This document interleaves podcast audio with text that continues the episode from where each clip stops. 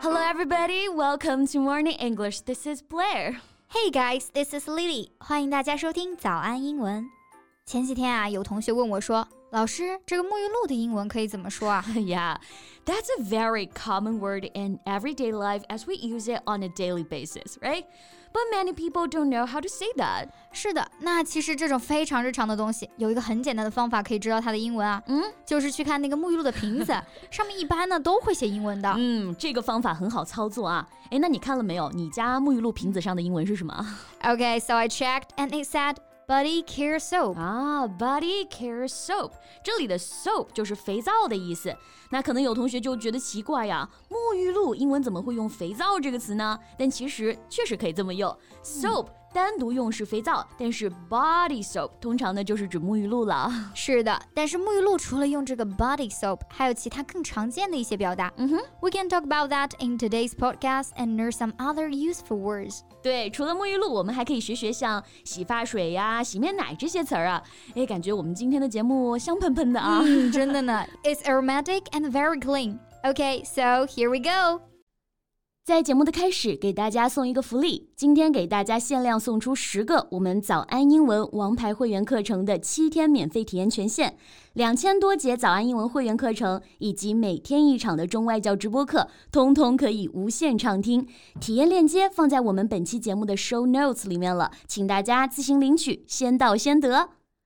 那沐浴露啊，除了 body soap，其实更常见的是用的这个表达啊，也很简单，that's body wash。wash 就是洗东西的那个 wash。 Yes, body wash. When you take a shower, you use the body wash. Would you pack the body wash in your package when traveling? Mm, no. A whole bottle of body wash is usually very heavy and there's free body wash in the hotel. Right. And other than the body wash, that's another name for it. Shower gel. 对呀、这个 shower gel 也是沐浴露的意思。嗯，而且和中文呢其实更对应，因为洗澡沐浴嘛就是 shower。对。然后后面这个 gel g e l gel 本身呢就是指各种胶状物，比如发胶就是 hair gel。So here shower gel meaning the product you use when taking a shower. 对。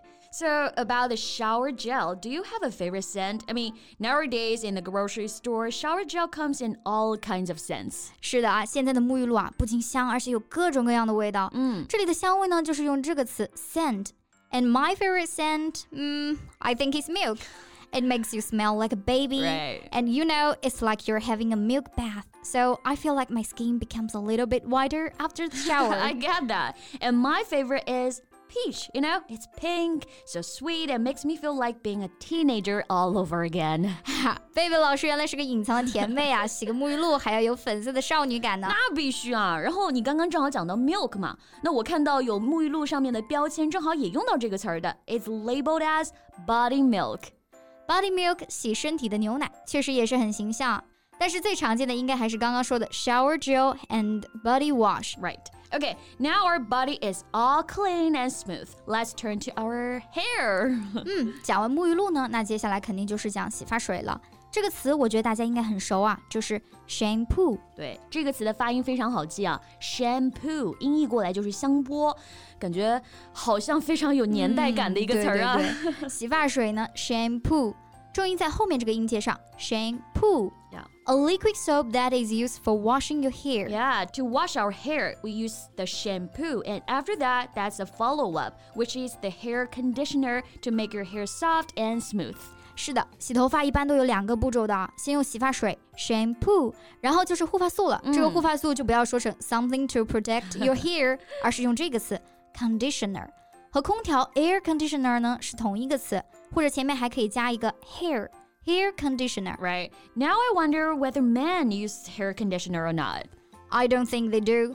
Their hair is so short that they don't need it soft and smooth. Yeah, and it only takes them a few minutes to wash their hair, right? Get the whole thing done. I guess they don't have time to spare for a hair conditioner. Yeah，然后讲的这个护发素啊，一直都有这种说法，就是不要把护发素抹到发根，它会伤头发的。对 When applying the conditioner, avoid the roots. 对，这里的发根呢，就用到这个词儿啊，root。 Root 可以表示根部，and you do that to protect your fine hair around the roots. Got it? Now our whole body is clean except one part. That is our face. Yeah. 所以接下来我们来看看洗面奶可以怎么说。洗面奶可以表达的英文还是挺多的啊，有几个呢和沐浴露的表达非常像。For example, we can say face wash, facial milk, or cleansing milk. 嗯，也可以用 wash 或者 milk。然后前面主要是这两个词啊、嗯 f a c e and facial。 Facial 就是 face 的形容词，面部的；facial milk、face wash 就是洗面奶的意思。然后这个 cleansing milk。Here the key word is cleanse. Yeah, clean 我们都知道啊。那在 clean 这个单词后面加一个 s e，它就变成了一个动词了。Cleanse 意思是清洁，然后呢读音大家也要注意一下，不是 cleanse，no。后面呢我们发的是一个 a 的音，cleanse。嗯，所以洗面奶就是 cleansing milk。Right. 或者还有一个表达 facial cleanser。我看我的洗面奶上就是直接标的这个词 cleanser。 Yes. Hey Lily, so how often do you use the cleanser?